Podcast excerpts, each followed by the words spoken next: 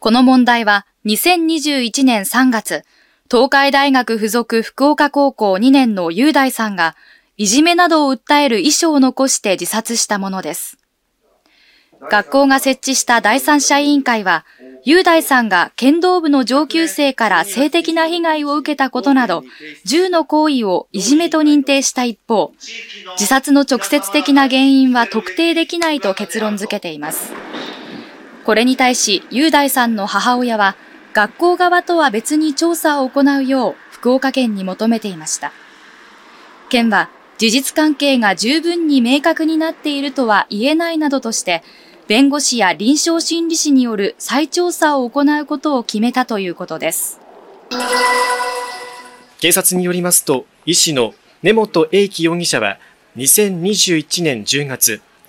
当時住んでいたつくば市の自宅で、30代の知人女性に睡眠作用のある薬を混ぜた酒を飲ませ、性的暴行を加えた疑いが持たれています。根本容疑者は女性と飲食店で酒を飲んだ後自宅に行き、薬で女性の意識を朦朧とさせ、犯行に及んだとみられています。去年9月、女性が警察に被害を相談し、事件が発覚したということですが、調べに対し根本容疑者は容疑を否認しているということです。警察によりますと、逮捕された自称建設作業員の中本幸人容疑者は去年8月、小田原市の学校敷地内で当時5歳だった女の子にわいせつな行為をした疑いが持たれています。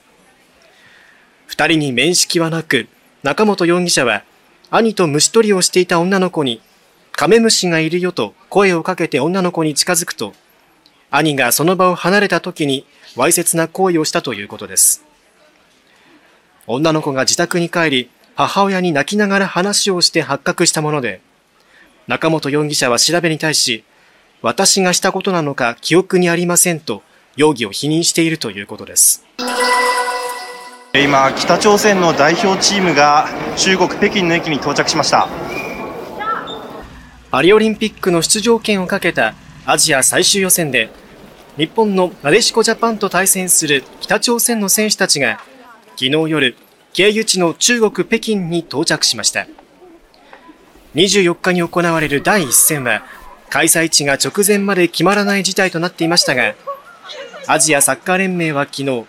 サウジアラビア・ジッダで開催すると正式に発表しました。완전히네이번에장소가급격히변화한데대해서어떻게생각하십니까상관없습니다 北朝鮮の選手たちは北京から飛行機に乗り換え、日本時間の今夜にもジッダに到着する予定です。警察によりますと、昨日午後8時半ごろ、四街道市の高野台公園で、人が刃物で刺されて倒れていると110番通報がありました。警察が駆けつけると、26歳の男性が公園の入り口のあたりで血を流して倒れていて、腹部には刃物が刺さったままの状態だったということです。男性は搬送時に意識があったということで、警察は殺人未遂事件とみて詳しい状況を調べています。